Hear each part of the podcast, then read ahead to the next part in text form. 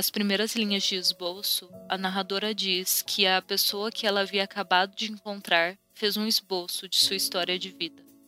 Talvez Rachel Cusk, por meio da narradora, esteja nos avisando que esse é um livro sobre devir. É um olhar sobre a vida em movimento. Um bilionário tagarela que pode comprar qualquer coisa, inclusive o título de escritor.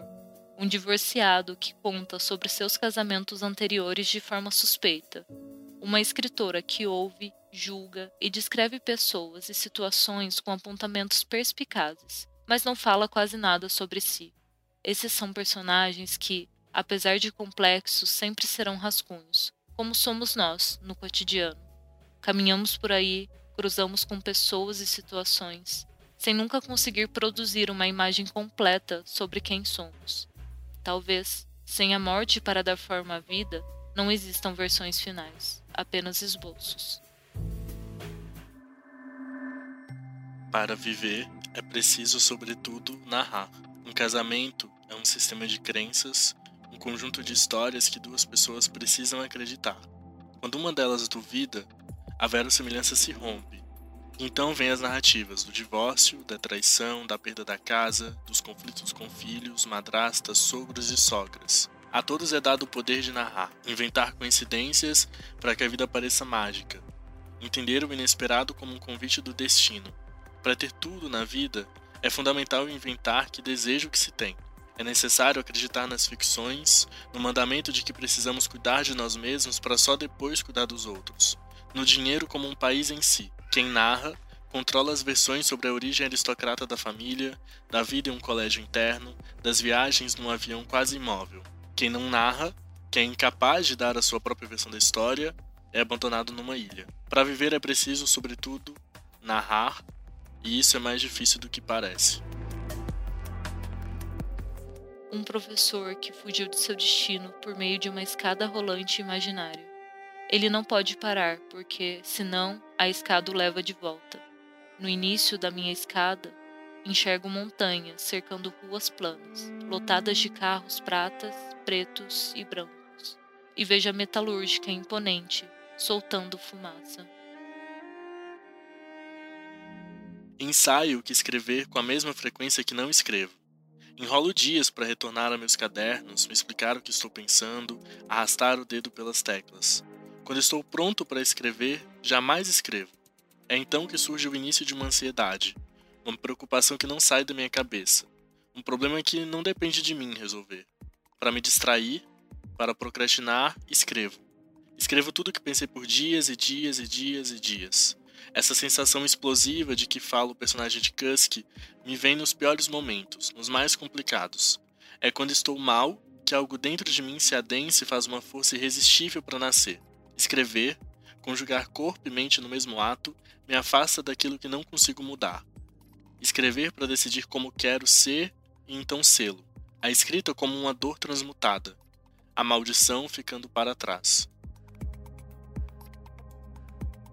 É possível reconstruir alguém pelos objetos ou a pessoa formada não passa de uma invenção do observador. Após se instalar em um apartamento alheio, a protagonista explora cômodos e gavetas sem encontrar indício de vergonha, de caos, de mistério. As personagens de Kusk são tão vivas que consigo imaginar a dona do apartamento se esgueirando por cada canto para retirar qualquer dado comprometedor de sua existência. Para a protagonista, só restou a ilusão dos objetos de arte, da cozinha sem panelas e da coleção de sinfonias. Ela parece ter entendido que aquela era uma exposição da moradora. O espaço do apartamento é uma instalação de si mesmo, uma forma de gritar intelectualidade e refinamento. Uma perfeita ilusão de ótica, tão planejada quanto a imagem, de tamanho exagerado, de pessoas rindo na janela do café as obras de arte num apartamento. Numa parede estão penduradas diversas miniaturas de barco, feitas em madeira pintada com detalhes minuciosos, como minúsculos rolos de corda, instrumentos de latão e convéses lixados. As velas, brancas, estão dispostas em curvas tensas, com um acabamento complexo, presas por fios tão finos que se tornam quase invisíveis contra o fundo. Em outro cômodo, uma estátua carrega mais de um metro de altura em enigma, Quem olha para aquela mulher terracota não sabe se está sendo enfrentado ou abençoado. O sistema de som do apartamento, diversas caixas pretas simples e compactas, ampliava em 10 vezes o tamanho do apartamento quando ligadas em uma sinfonia qualquer. De frente para a saída, uma fotografia de pessoas se divertindo e bebendo café, figuras assustadoramente reais, maiores, mais felizes e mais bonitas que as pessoas verdadeiras. A ficção é essa fotografia que obscurece a realidade, essa música que expande qualquer lugar, as esculturas que confundem, os fios fáceis de esquecer que estão ali. Ser escritor é uma profissão digna da mais alta confiança. A protagonista mergulha e começa a nadar para longe do barco. Entre as braçadas, seu desejo por liberdade cresce e ela sente que poderia chegar no alto mar. Ela já sentiu isso antes, mas ao invés de buscar um lugar onde o mundo era maior, ela queria a liberdade para escapar de tudo que tinha. Quando volta para o barco, é alertada. Seu acompanhante diz que lanchas chegam do nada e colisões podem acontecer ali.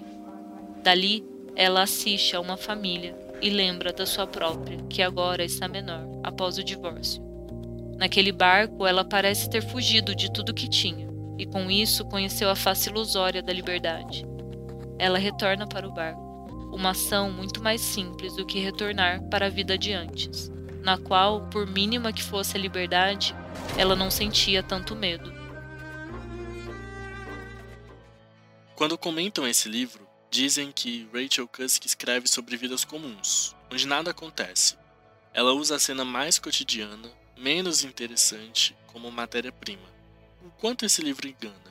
Minha vida em nada se parece com a de uma escritora de meia idade, dando cursos na Grécia, passeando de barco, tendo amigos em diversas partes do mundo, conhecendo algum prestígio e admiração. Esperamos de nossas vidas aquilo que esperamos de nossos livros, suas jornadas em direção a um final feliz, as frustrações e as punições sendo justificadas. O quanto esse livro engana? As melhores partes desse livro são algumas reflexões que surgem importantes no meio de uma situação para dar-lhe uma nova camada de sentido. Uma delas foi sobre a vida ser uma punição para os momentos de desatenção. Isso não me parece um equívoco. Ser punida por um erro é algo que faz sentido desde os meus cinco anos, quando babava nos bancos das igrejas. Então, sempre que vejo qualquer coisa relacionada a prestar atenção, Volto a ficar atenta à minha volta, como agora, enquanto leio ao lado dela, no sofá. Há poucos segundos ela encostou seus pés nos meus, que estavam expostos à luz do fim da tarde, e eu olhei pela janela, esperando o sol se mover dali. Dois pombos bebiam a água acumulada no meio-fio. A obra nova do quarteirão não parou no segundo andar. A lanchonete da esquina não retirou todas as mesas da calçada. Quando olho bem, Ainda vejo no muro de um vizinho alguns rastros da palavra Hexa, pintura antiga que sobreviveu ao tempo. O céu escurece mais rápido do que o esperado. Agora caminho sem fone de ouvido. Somente uma pessoa foi vista. Eu poderia me chamar Jéssica, caso meu pai tivesse escolhido meu nome. Nada contra Jéssicas, mas prefiro que ficou. Tento não ser a última a falar, mas quase sempre me perco no meio do caminho e quando percebo estou na mesma posição.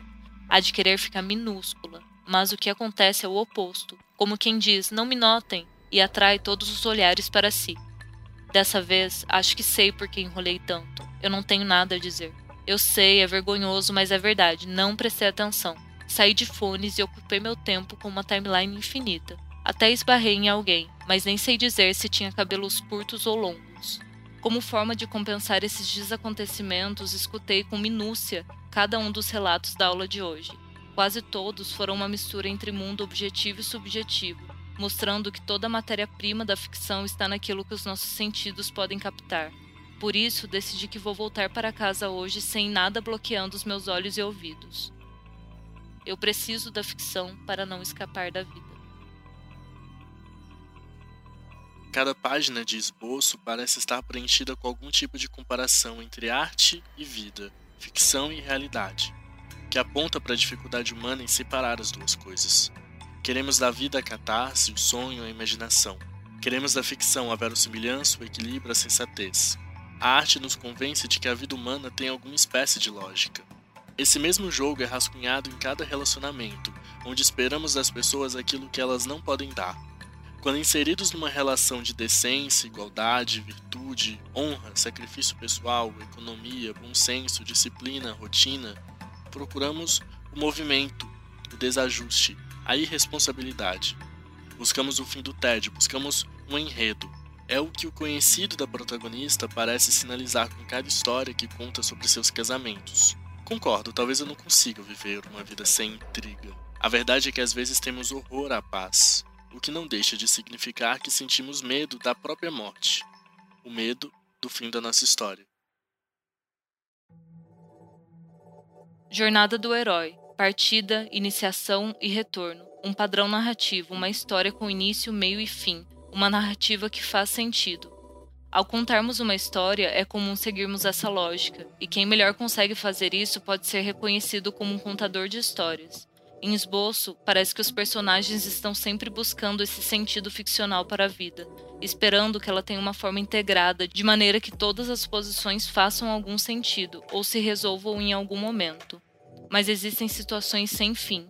O escritor verá um mundo onde a felicidade existia desaparecer por completo e continuará vivendo.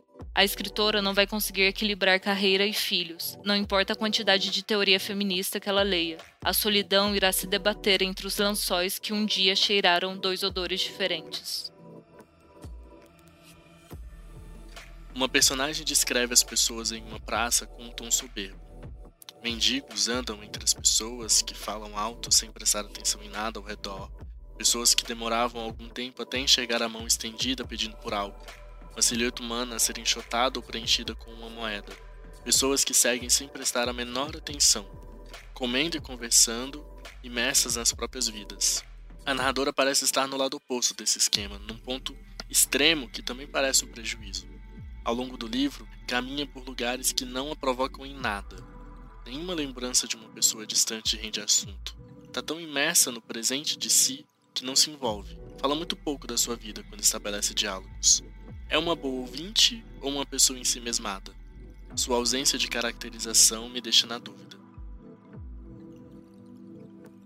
O diálogo pode gerar conflitos, mas qual é o sentido da vida em silêncio, apartada do outro? Relacionar-se é descobrir a si mesmo por meio do uso de palavras, é formar um eu a partir da linguagem. Quem se recusa a dialogar nega novos significados, esconde-se. Em outras palavras, acredita em um eu estático, como se não fôssemos fluidos, a cada momento diferentes e por isso opacos para nós mesmos. Relacionamentos começam como se dois ou mais estrangeiros, vindos de diferentes lugares, estivessem no solo de um país que nenhum deles conhece. As línguas diferentes são uma confusão no início, mas aos poucos um dialeto em comum emerge. No fim, mesmo que voltem para os países de origem e tentem silenciar a experiência anterior, irão se lembrar que a palavra eclipse não se refere apenas ao fenômeno astronômico, mas a alguém que se esconde atrás do silêncio. Certamente meus capítulos favoritos de esboço são aqueles relacionados à oficina de escrita criativa que Fei ministra e como essa fauna de personagens reage às provocações da professora.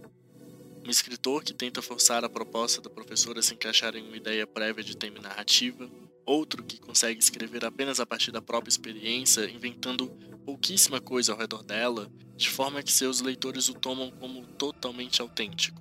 Uma pianista que escreve por hobby e passa a enxergar o mundo com outros sons depois de assimilar o exercício. Uma escritora que escreve seus sonhos vívidos e estranhos. Uma escritora que não escreve. Entre as respostas e conversas aparecem questões sobre estilo pessoal, cadência, imersão, repertório, inspiração, representação. Todos se questionam o que é e o que não é o ofício do escritor. Qual a utilidade de escreverem, o que suas palavras provocam no mundo concreto. A arte não participa dessa ordem prática. Certa dona de casa ocupada jamais mudaria seu ser por causa de palavra alguma. O que muda em mim quando leio, logo penso, é o meu ver. A vida, quando olho pelos olhos de Rachel parece muito rica. Imagina o tormento de uma dramaturga que, após um evento traumático, começa a resumir o mundo em uma palavra. Ela não vê mais sentido em escrever, já que poderia resumir uma história com a palavra insegurança, por exemplo. Se, como ela, todos reduzíssemos acontecimentos, pessoas e obras a uma palavra, iríamos regressar 50 mil anos. As línguas iriam desaparecer, e à medida que fossem sumindo, os impérios também cairiam, e a natureza tomaria aquilo que é seu por direito. A síntese é a morte da narrativa, e a narrativa está em tudo que nos torna humanos. O mundo resumido é um mundo impossível. Quando estava pesquisando o que as pessoas diziam sobre esboço na internet, acabei encontrando o vídeo de uma brasileira que morava na Suécia há um tempo. Ela salienta que ler em outro idioma a ensinou a ler de outro modo, menos afetado. Segundo ela, ela se emociona melhor em português. Essa frase, que até então me parecia uma mera constatação sobre seus hábitos, ganhou outro sentido quando cheguei ao último capítulo desse primeiro romance e encontrei exatamente essa discussão: a língua como uma barreira. Nos termos do livro, o ato de escrever em uma língua que não é sua. Para alguns é lamentável abandonar parte de si nessa transição, se reduzindo a um vocabulário menor. Por outro lado, há a possibilidade de se estranhar, se reinventar, libertar-se de acúmulos e vícios verbais. Novamente, a autora utiliza essas circunstâncias linguísticas dos personagens e escritores para falar sobre a vida de qualquer pessoa. O rompimento com a língua é o rompimento dos casamentos, amizades, refeições, traumas, objetos roubados, passeios perdidos contados por todo o livro. De certo modo, essa segunda perspectiva sobre a perda, a autoinvenção, a adaptação, é atraente até o momento em que você se depara com a aflição de encarar tudo aquilo que deixou para trás. Todas as palavras, costumes, hábitos, pessoas, apartamentos, quilos, emoções. Não sobrou nada de você. Narrar deixa isso evidente. A cada vez que se conta uma história de separação, uma nova particularidade surge, fazendo você reviver momentos que ainda permaneciam intocados, velados. O drama se torna ainda mais real. A palavra, que deveria significar acesso e liberdade, parece também significar sempre o reconhecimento do mistério, de algo que falta. Enquanto falam, as pessoas sempre começam a se ver como esboços, silhuetas, formas vazias, conteúdos desconhecidos. Até o ponto final, sempre faltará um detalhe.